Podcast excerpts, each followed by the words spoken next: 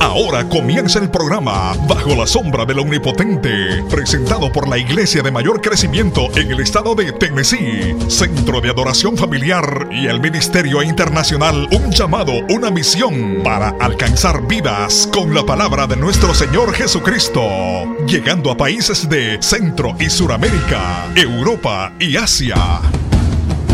El pastor Ismael García ha trabajado como misionero en otros países y hoy actualmente es el presidente y pastor del Ministerio Internacional Un llamado, una misión. Y ahora con ustedes, el pastor Ismael García.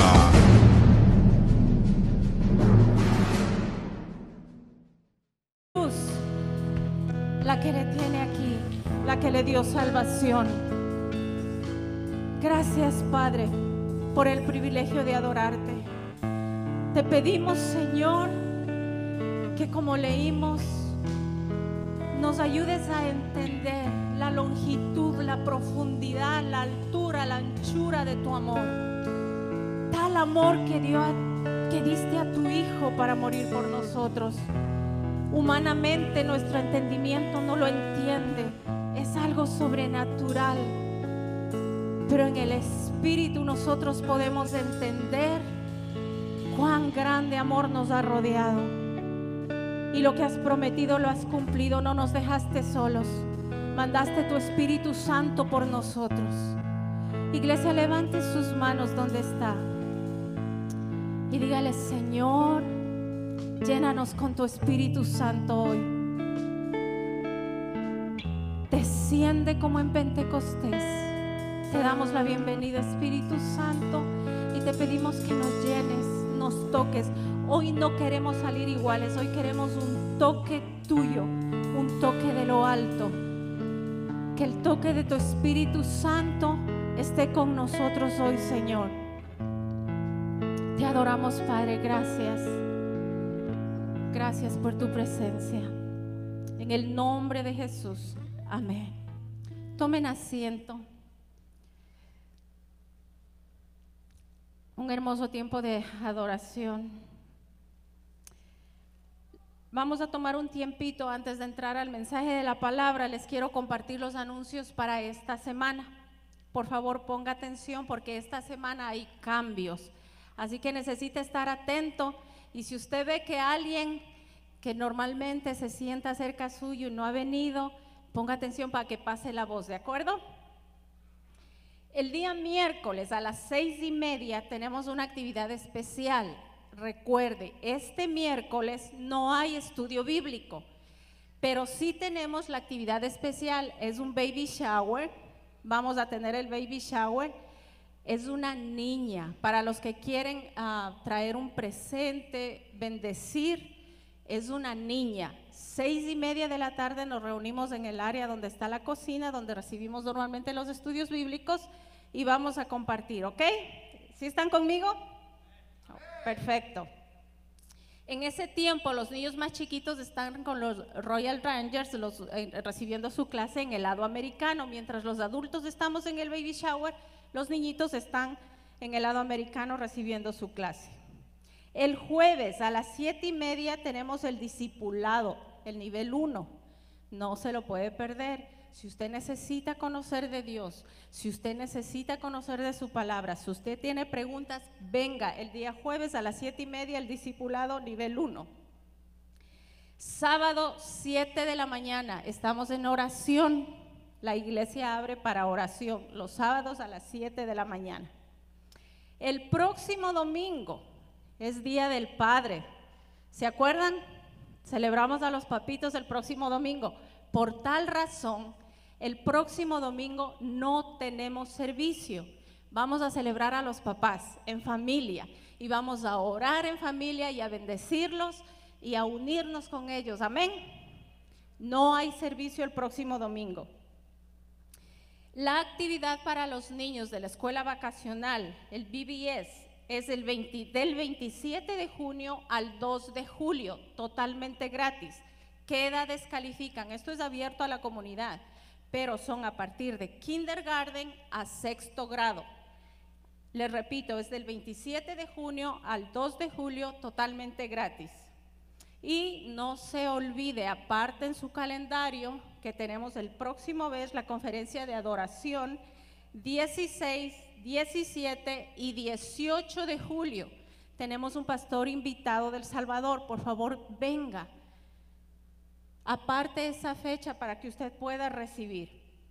Y por último, los caballeros, por favor levanten las manos los caballeros de la iglesia. El día 26 de junio de este mes, el día 26, tienen una actividad de misión. Hay un dicho que dice, el que no vive para servir, no sirve para vivir. Y esta iglesia está empeñada en servir y en bendecir a los miembros de la iglesia. Así que el sábado 26, caballeros tienen una actividad, van a servir a un miembro de la iglesia, se van a reunir, pero tienen que estar atentos al WhatsApp. Atrás está mi esposo, levanta tu mano, amor. Si ustedes le ven, él está allá. Él va a estar comunicándose con ustedes. Estén atentos al grupo de WhatsApp de los caballeros que les va a dar más detalles, ¿ok? Amén. Ahora, las personas que están aquí por primera vez, les damos la bienvenida. Iglesia, vamos a darles un fuerte aplauso. ¿Quiénes están aquí por primera vez? Un gusto tenerlos con nosotros. Bienvenidos. Doy la bienvenida especial, me disculpan, a la familia de mi suegra que vino hoy a visitarle por el bautizo, así que bienvenidos a mis cuñados y sus esposas. Frente a ustedes tienen esta tarjetita, ahí frente a ustedes. Por favor, llénela. Al final del servicio nos entregan la tarjetita, por favor, con los datos llenos. ¿Está bien? Eso es todo. Que Dios les bendiga, pastor. Santo Dios, aleluya.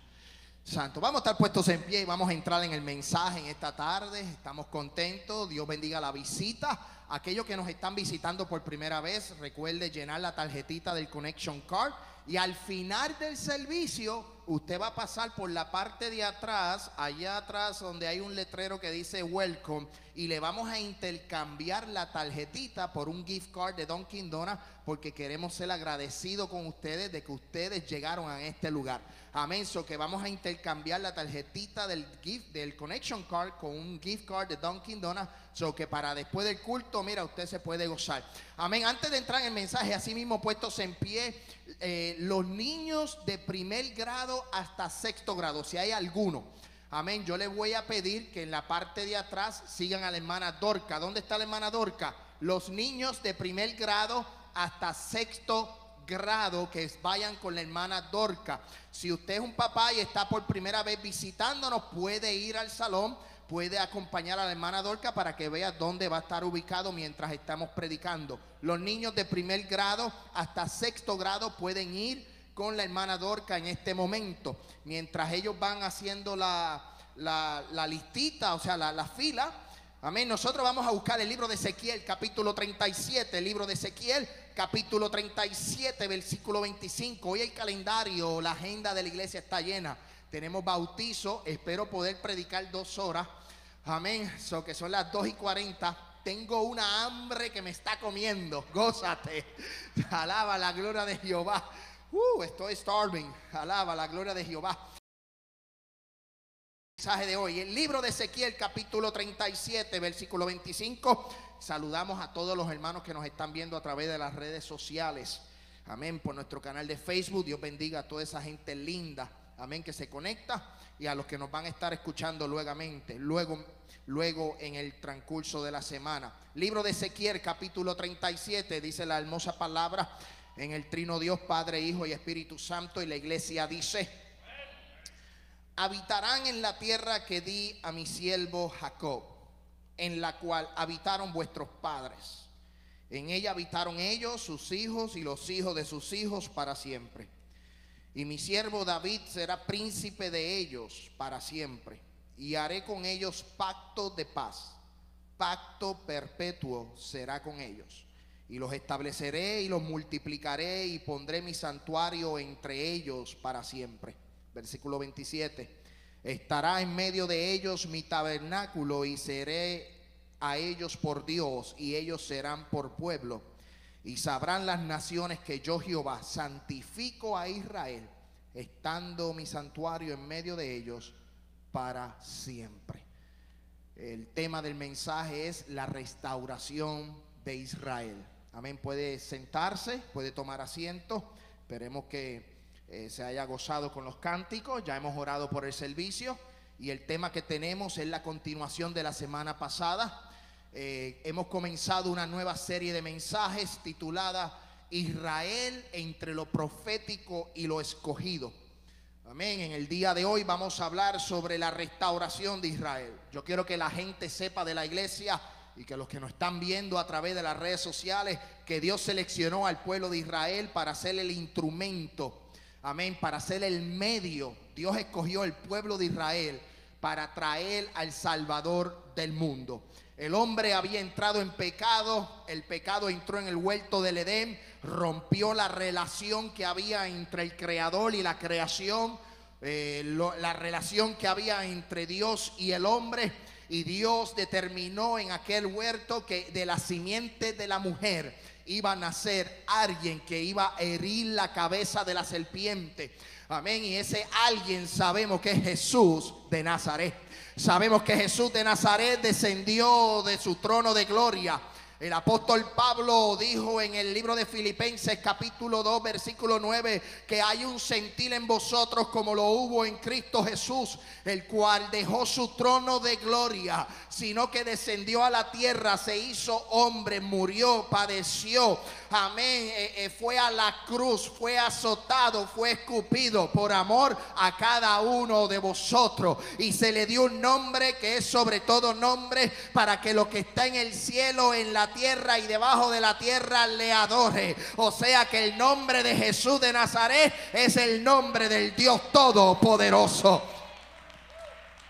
Yo quiero que la gente entienda con esta serie de mensajes que vamos a traer yo quiero que usted sepa que la salvación, como dijimos la semana pasada, cuando Jesús se encontró a la mujer samaritana, le dijo, mujer, tú no sabes lo que adora. Los samaritanos no saben lo que adoran, pero nosotros los judíos sí sabemos, porque la salvación proviene del pueblo de los judíos. Y eso quiere decir que de los judíos salió el Mesías, Jesús de Nazaret, el Hijo del Hombre, el Hijo del Dios Todopoderoso, Emanuel, Dios con nosotros. Y Dios le estaba diciendo a través de Jesús a la mujer samaritana que Jesús de Nazaret fue el que fue a morir en la cruz y a través de él tenemos vida eterna.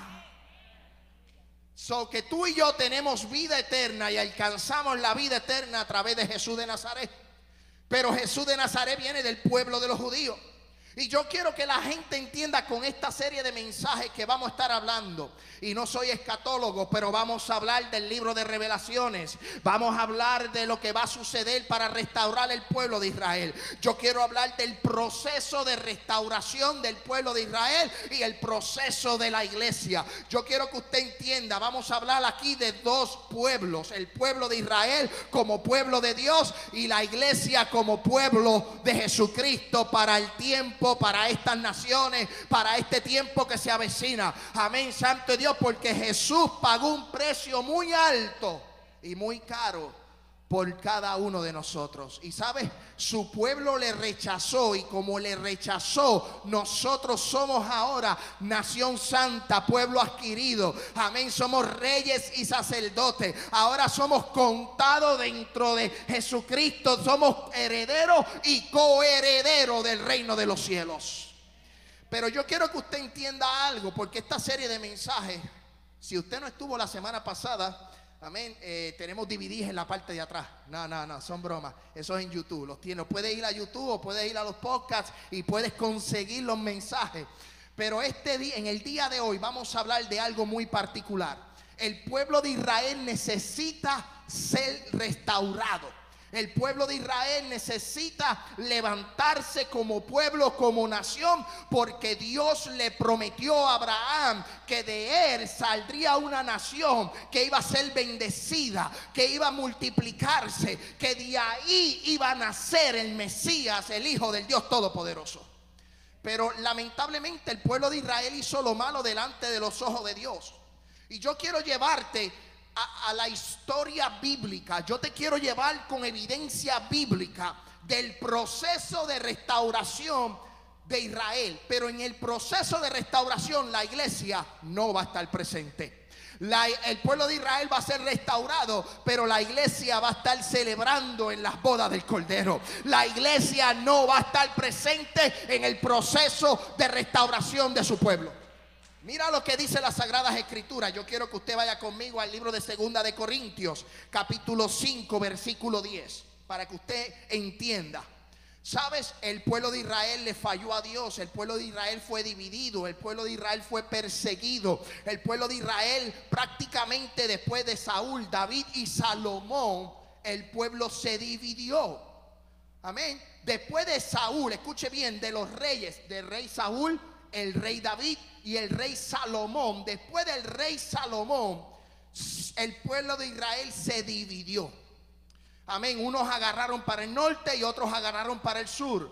Diez tribus del pueblo se fueron para el norte y las otras dos tribus se quedaron en el sur. Entró el reinado de Joroboán en el norte y el reinado de Roboán en el sur. Y a partir de ahí el pueblo de Israel ha estado en cautiverio. El pueblo de Israel ha estado dividido. El pueblo de Israel ha sido perseguido.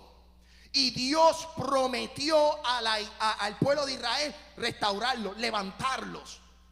Pero en ese proceso la iglesia no va a estar presente. El proceso de restauración del pueblo de Israel se va a dar durante el periodo de la tribulación. La iglesia va a ser que levantada. La iglesia va a ser arrebatada. La iglesia va a ser levantada de esta tierra y nos vamos para el al cielo con el Mesías. El novio y la novia se van a casar. Vamos para las bodas del Cordero. La iglesia no va a estar presente. Y en ese proceso, escuche bien, en ese proceso de Israel, la iglesia que va a ser arrebatada va a estar en el cielo haciendo qué? Hay varios eventos en el cielo. Y uno de los eventos son los galardones de la iglesia. Uno de los eventos de la iglesia en el cielo es recibir la recompensa. Mira lo que dice Segunda de Corintios capítulo 5 versículo 10 el apóstol Pablo diciéndole a los corintios porque es necesario que todos nosotros comparezcamos ante el tribunal de Cristo para que cada uno reciba lo que ha hecho mientras estaba en el cuerpo, sea bueno y sea malo, o sea malo. O sea, que la iglesia va a ser levantada. La iglesia va para donde? Para el tribunal de Cristo. Cristo los va a galardonar. Cristo le va a decir, siervo fiel, en lo poco fuiste fiel, en lo mucho te pondré, entra en el gozo de tu Señor. La iglesia va a estar de celebración. Cuando Cristo levante la iglesia, nos vamos a celebrar. Entonces, nosotros tenemos que abrir nuestros ojos. ¿Y por qué el pastor quiere traer esta serie de mensajes? Estoy trayendo esta serie de mensajes para que usted abra sus ojos, para que vea lo que está sucediendo en Israel en el 2021. Para que usted vea que lo que está sucediendo en Palestina, Israel, o las guerras que están sucediendo, no es simplemente una guerra, son eventos proféticos. Son, eventos de que Cristo viene pronto. Nos están dando una señal. Nos están alertando. Iglesia, percíbete. Iglesia, abre tus ojos. Iglesia, redarguye tu corazón. Iglesia, mantente fiel a Cristo. En un, en un momento dado la Biblia establece que tenemos que ser. La Biblia dice, al que venciere se le dará un nombre nuevo. Al que venciere se le darán vestiduras nuevas. Al que venciere se le dará comer del árbol de la vida es al que venciere. Todavía no hemos vencido, estamos camino a vencer. Vamos a vencer cuando Cristo regrese por la iglesia. Y cuando Cristo regrese, nosotros vamos para el tribunal a recibir los galardones. Mira lo que dice Romanos capítulo 14, versículo 8. Porque estoy hablando de la iglesia. Amén. Que va a ser levantada mientras en la tierra habrá una tribulación. Habrán siete años. Y eso se lo voy a mostrar por la palabra. Romanos capítulo 7, versículo 8. Alaba. La Biblia dice, pues si vivimos, para el Señor vivimos. Si morimos, para el Señor morimos. Así que pues, así que vivamos o que muramos, del Señor somos. Porque Cristo para esto murió y resucitó y volvió a vivir para ser Señor así de los muertos como de los que viven. Pero tú, ¿por qué juzgas a tu hermano? O tú también, ¿por qué menosprecias a tu hermano? Porque todos compareceremos al tribunal de Cristo. Porque escrito está, vivo yo, dice el Señor, que antes mí se doblará toda rodilla y toda lengua confesará a Dios. De manera que cada uno de nosotros dará a Dios cuenta de sí.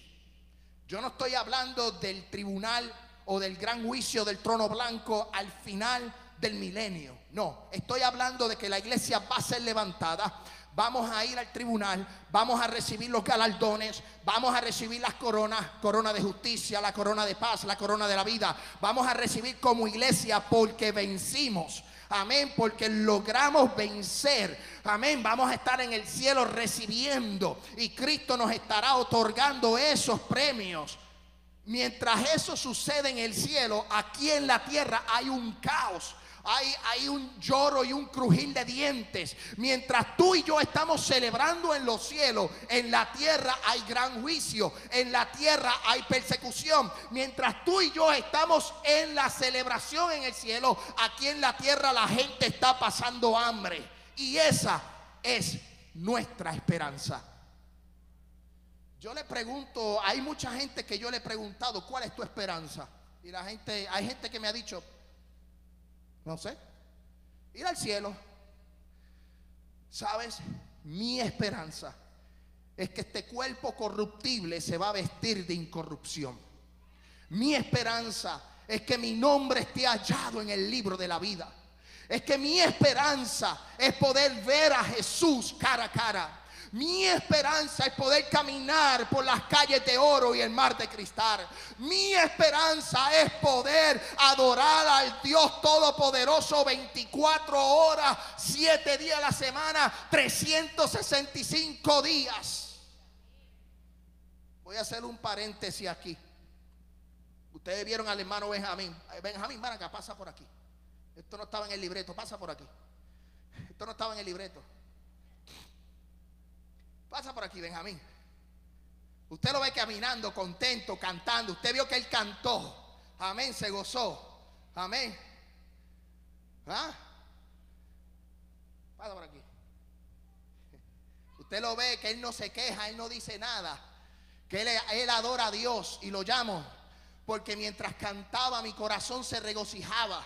Porque mientras cantaba yo decía, Señor, Padre, mira la prueba por la cual está pasando. Mientras usted escuchaba los cánticos del hermano Benjamín, Benjamín ha estado tomando quimioterapia. Benjamín ha estado en el doctor toda la semana. Benjamín ha estado en, terapia intensiva con los doctores porque tiene una enfermedad. Y hoy, amén, santo de Dios, nosotros oramos, nosotros clamamos, pero en su proceso, en medio de su dolor, Él canta. En medio de su dolor, Él adora. En medio de su dolor, Alaba a Dios. En medio de su dolor, Él danza. En medio de su dolor, Él se regocija. En medio de su dolor, Él alaba al Dios Todopoderoso. Y un día no vamos a estar aquí. Un día nos vamos a gozar en la presencia de Dios. ¿Sabes qué? Yo no sé cuántas quejas usted tiene en el día de hoy. Yo no sé si usted se ha quejado de la semana, del jefe, del trabajo, de la compañía, del vecino, del hermano, de la familia, de papá, de mamá, si usted se ha quejado, piensa que hay gente que está pasando por diferentes situaciones. Y ustedes lo ven aquí cantando, adorando, pero no saben la prueba que está pasando. Lo que me ha demostrado a mí es que yo mirándolo, yo digo, eso es un hombre completo, un hombre de una sola pieza, que a pesar de las circunstancias, Dios lo ha sostenido, Dios lo ha mantenido, Dios lo ha sustentado. Y seguimos orando por él. Pero seguimos clamando por sanidad. Seguimos clamando por su situación. Pero yo quiero decirte a la iglesia que miremos este espejo, amén, donde Él adora a Dios en medio de su prueba. Y esa es la iglesia que Dios está buscando, que en medio del cepo, que en medio de la cárcel, que en medio de la prueba, del desierto, de la circunstancia, de la, de la adversidad, podamos cantar como Pablo y Sila en el cepo adorando a Dios hasta que los terremotos abran la cárcel. So que en el día de hoy Al final nosotros seguimos orando por Benjamín, pero yo quería que usted lo que usted supiera Amén. Y él no me pidió permiso y yo le pido perdón desde ahora si no quería que yo dijera nada. Pero yo le voy a decir una cosa. Me alienta fe, me da fe cada vez que yo lo veo caminar, cada vez que yo lo veo hablar, cada vez que me toca, cada vez que me llama, cada vez que ensayamos, me dice, vamos para adelante. Amén, vamos para adelante. El diablo no tiene parte ni suerte. Amén, santo Dios. Yo lo que quiero decirles es que aquí nosotros sufrimos, pero en el cielo, amén, vamos a tener una garantía donde no hay lloro, no hay lamento hay problema, no hay enfermedades. En el cielo vamos a adorar al Mesías.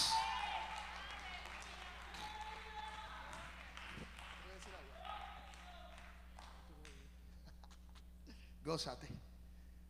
¿Sabes? En el cielo, la iglesia va para el cielo.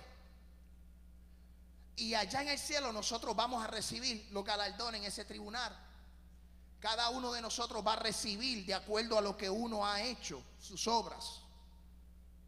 Y el apóstol ahí no está hablando de lo malo y de lo bueno, de lo moral, sino de que van a decirte, mira, usted tuviste tantos tropiezos, tuviste tantos problemas, pero venciste fuiste fiel.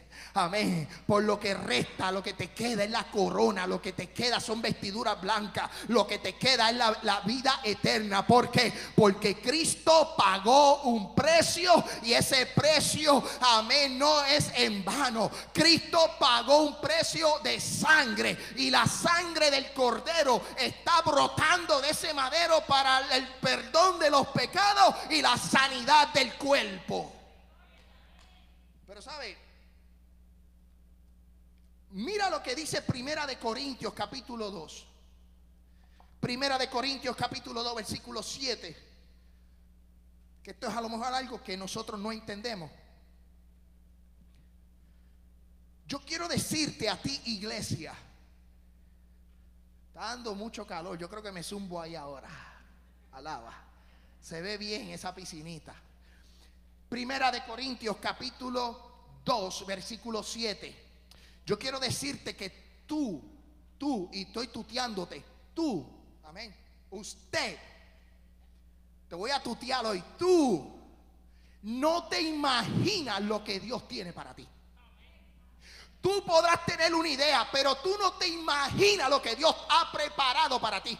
Él dijo en el libro de Juan, capítulo 14, no se turbe vuestro corazón, creed en mí, creed en mi Padre, creed, amén. Yo me voy a preparar lugar para vosotros, para que donde yo esté, ustedes también estén. Por eso el apóstol Pablo le dice a los corintios, mas hablamos sabiduría de Dios en misterio, la sabiduría oculta, la cual Dios predestinó antes de los siglos para nuestra gloria la que ninguno de los príncipes de este siglo conoció.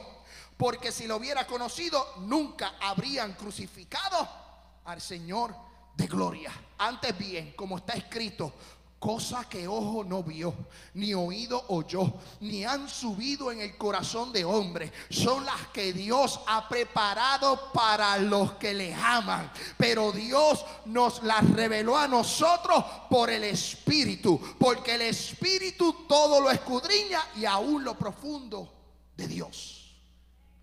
Nosotros no tenemos una idea. Hay cosas ocultas que son para ti. Hay bendiciones que van a ser poderosas. Yo deseo que ese día llegue ya. Yo deseo que Dios arrebate la iglesia, que Dios se levante la iglesia, que Dios, yo, yo quiero llegar a las moradas celestiales. Yo quiero, amén, verle cara a cara y tener ese privilegio y ver todo lo que Él tiene para nosotros. Pero todo eso va a ocurrir con la iglesia en el cielo. Escuche bien, en el cielo. La iglesia va a ser arrebatada. Primera de Tesalonicenses, capítulo 4, versículo 16, dice que con voz de arcángel, con trompeta de Dios, descenderá de los cielos y los muertos en Cristo resucitarán primero. Los muertos van a resucitar. Luego los que vivamos seremos arrebatados. La palabra rapto no aparece en la Biblia, pero sí aparece arrebatamiento. Lo que significa es que nos van a tomar.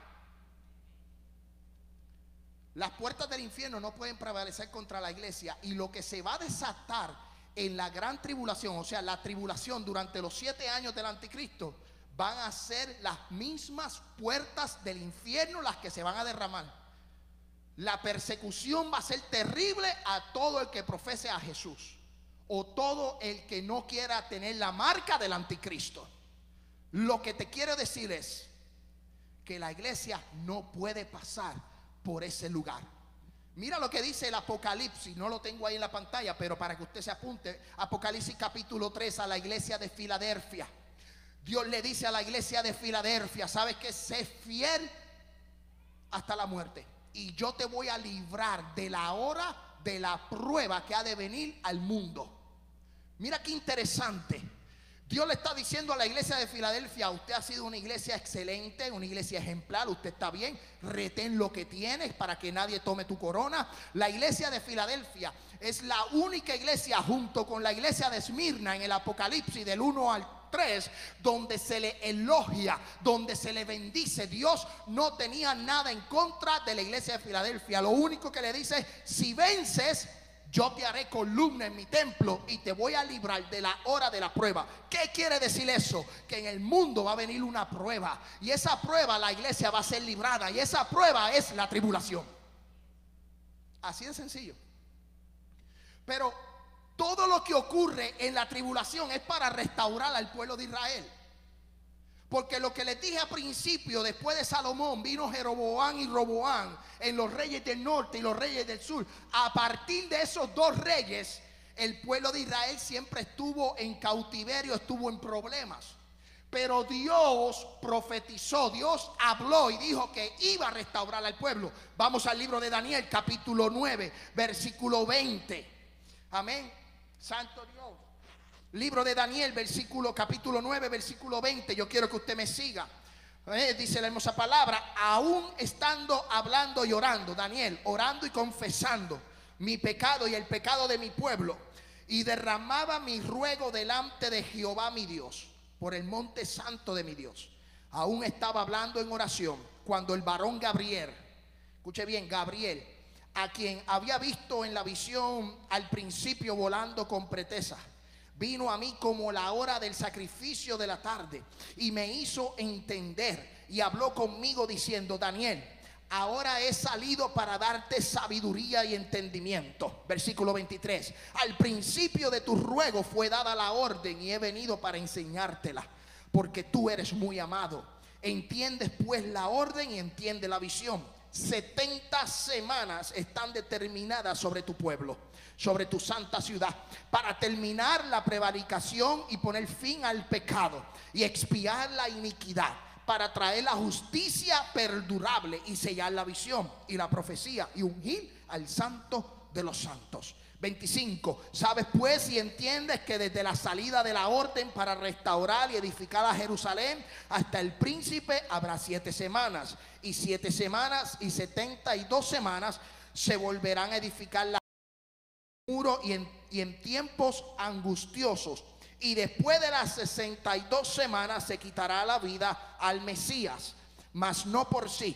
El pueblo de un príncipe que ha de venir destruirá la ciudad y el santuario y su fin será con inundación y hasta el fin de la guerra durarán las devastaciones. Escuche bien, escuche bien lo que dice, versículo 27. Y por otra semana confirmaré el pacto con muchos y a la mitad de la semana hará cesar sacrificio y ofrenda. Después con la muchedumbre de las abominaciones vendrá el desolador hasta que venga la consumación y lo que está determinado se derrame sobre el desolador. Esos siete versículos se los voy a explicar en 25 segundos. 70 semanas, recuerden, el tiempo de Dios es un tiempo kairos, es un tiempo totalmente distinto. No es tu tiempo, el tiempo tuyo es cronos. Un día tiene 24 horas, una hora tiene 60 minutos, pero el tiempo de Dios es totalmente desconocido. El apóstol Juan decía que un día son como mil años para Dios y mil años son como un día para Dios. Lo que les dije de la iglesia de Filadelfia, de la hora de la prueba que iba a ser librada, o sea que para Dios una hora pueden ser siete años. O sea, el tiempo de Dios es un tiempo desconocido. Y Dios le revela a Daniel de que Dios va a poner fin y Dios va a restaurar su pueblo. Pero para restaurar su pueblo son 70 semanas. Dentro de esa oración y la salida del ángel Gabriel y la orden para restaurar hasta que Jesús muere hay 69 semanas. O sea, en esas 69 semanas hasta la semana siguiente, que sería la 70, es lo que nosotros conocemos el periodo de la iglesia, el tiempo de la iglesia. Cristo muere, Cristo resucita y le dice a los discípulos ir por todo el mundo y predicar el evangelio. Amén. Y el que creyese y fuere bautizado, ese será salvo. Y el que no creyese será condenado. Pero hay 70 semanas. Ahora mismo nosotros, la iglesia, estamos estacionados sobre la semana 69.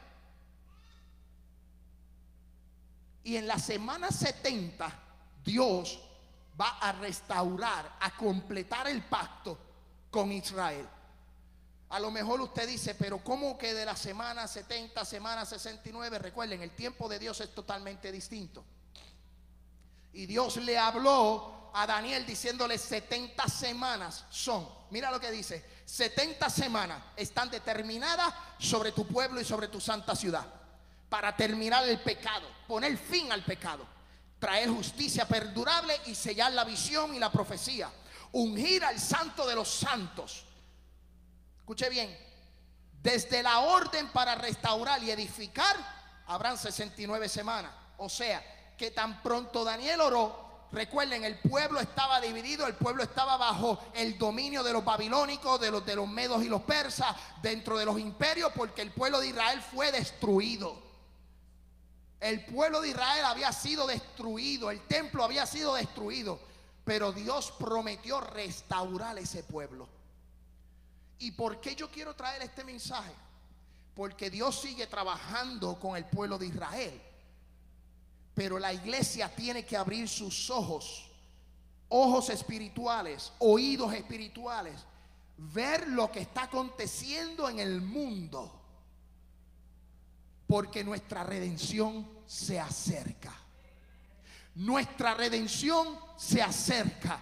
Y si tú no te has dado cuenta, terremotos, hambres, peste, destrucción. Amén. Estamos viendo la deshonra a Dios. Amén. Estamos viendo hombres con hombres, mujeres con mujeres. Ahora hay un, acto de no binarios. Ahora, ahora eh, el diablo ha tomado y ha deshonrado la creación. Continúa deshonrando la creación. Pero la Biblia dice que como en los días de Noé, será la venida del Hijo del Hombre. Como en los días de Sodoma y Gomorra será la venida del Hijo del Hombre. Todo lo que está aconteciendo son señales de que muy pronto Jesús tomará a la iglesia y nos iremos a celebrar a las bodas del Cordero. O sea, que esa semana 70, la cual no ha llegado, esa última semana no ha llegado. 69 se han cumplido, pero esa última no ha llegado. O sea que dentro de las 69 a las 70 ese espacio se paralizó. ¿Para qué?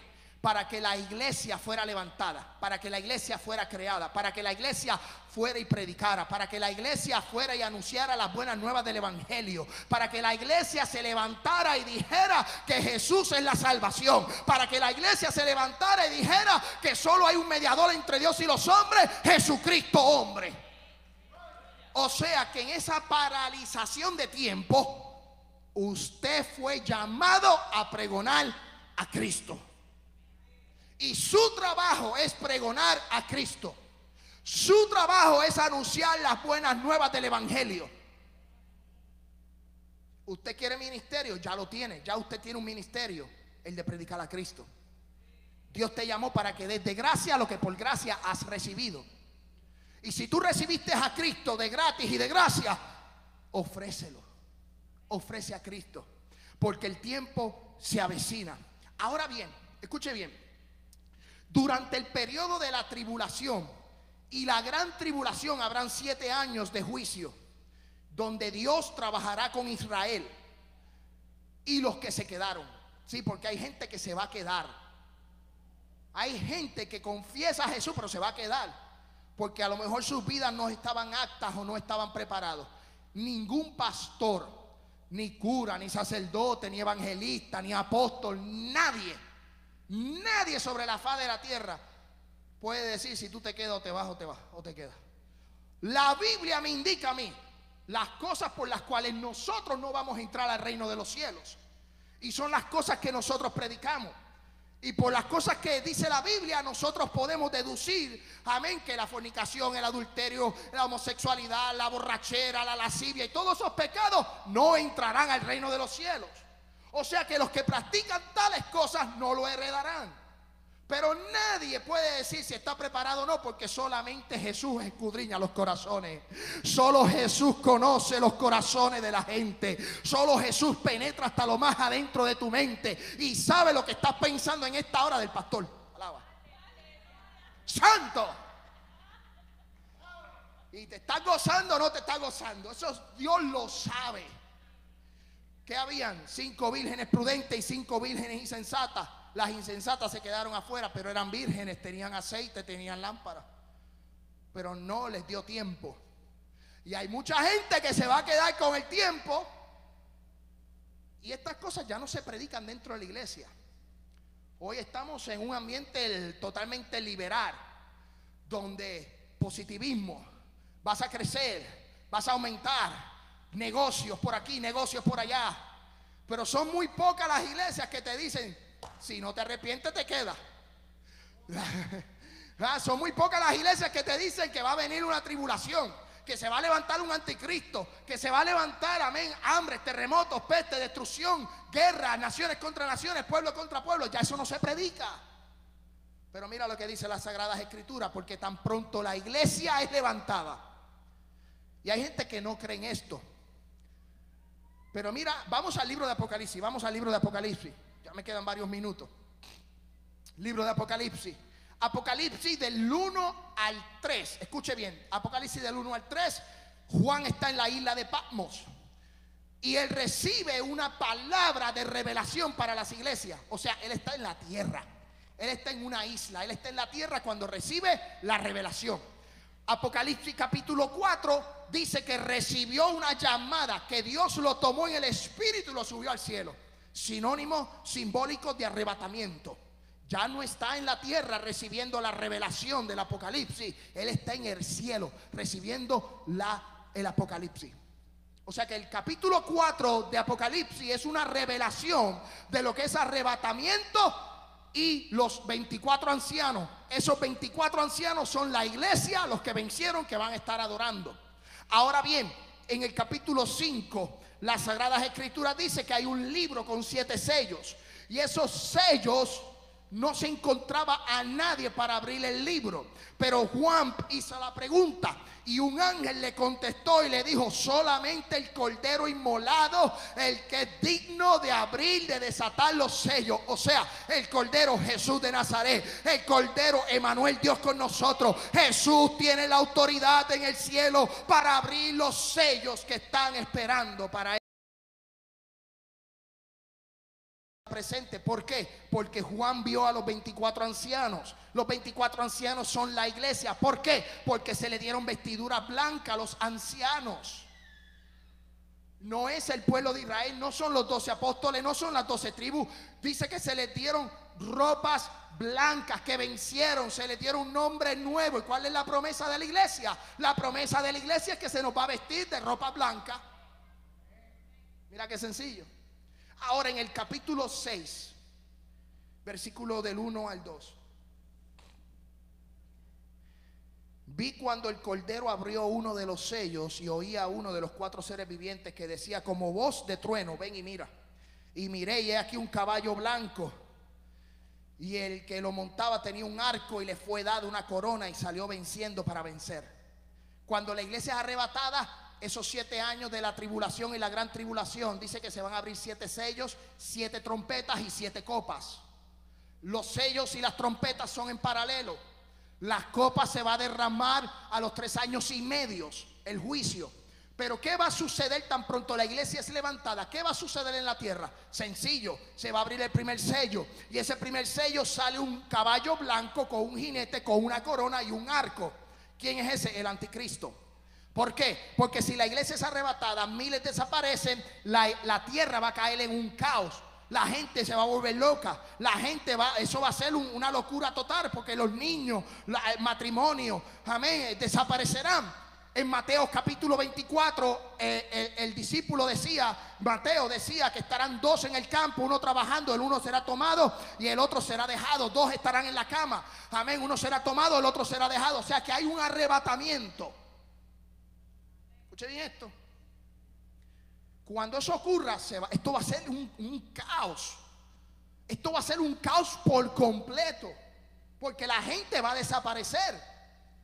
Entonces automáticamente se van a abrir los sellos. Y el primer sello es un caballo blanco. El anticristo montado en un caballo blanco para qué? Para dar paz. Porque los primeros años, los tres y medios o la mitad de la semana será paz. Aunque habrán juicios y habrán cosas terribles, pero va a haber un tiempo de paz. Porque este personaje tiene que ser levantado, el anticristo, para tomar posesión de la tierra y de los gobiernos. Y este caballo blanco dice que tiene una corona, autoridad, un arco, pero mira qué interesante, léalo, sin flecha. No dice un arco y una flecha. Dice sin flecha, o sea, un arco. ¿Por qué? Porque va a tomar los pueblos con autoridad y en paz. No va a tomar la paz en medio de guerra. En ese primer inicio. Mira lo que dice Apocalipsis capítulo 5, versículo, capítulo 6, versículo 5. Ya estoy para terminar, no me va a dar tiempo, lo vamos a cancelar aquí.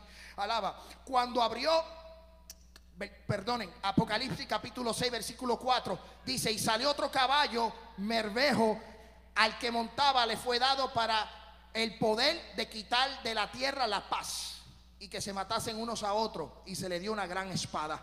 El segundo, el segundo sello lo que muestra es que la paz del anticristo que trae será quitada. Se va a formar un revolú, se va a formar un problema serio. Se va a quitar la paz, van a entrar en guerras naciones contra naciones, van a haber un sinnúmero de, de muertes. El anticristo va a terminar esa paz con un estallido de una guerra. Mira lo que dice el, versículo 5. Cuando se abrió el tercer sello, oía el tercer ser viviente que decía, ven y mira. Y miré y aquí un caballo negro. Y el que montaba tenía una balanza en la mano y oía uno de la voz en medio de los cuatro seres vivientes que decía, dos libras de trigo por un denario y seis libras de cebada por un denario, pero no dañes el aceite del vino. Se va a presentar una hambre tan terrible en el mundo que solamente, solamente los que tengan esa actividad económica y esa gente que, que tenga ese dinero y que sean sellados van a poder comprar. Pero va a ser los alimentos, van a ser limitados. La compra van a ser limitada. Todo va a ser limitado porque viene una hambre para esta tierra. Pero vamos para los bautizos. Continuamos el próximo domingo, no les puedo seguir contando. Tenemos que esperar al próximo domingo, al, próximo de arriba, al 26, al 27, porque el próximo domingo no tenemos servicio. Los hermanos que se van a bautizar. Si este mensaje fue de edificación para su vida y desea contactar nuestro ministerio, lo puede hacer a través de nuestra página en internet www.unllamadounamisión.org o al número de teléfono 615-605-8648 615-605-8648 Alcanzando vidas para el reino de los cielos.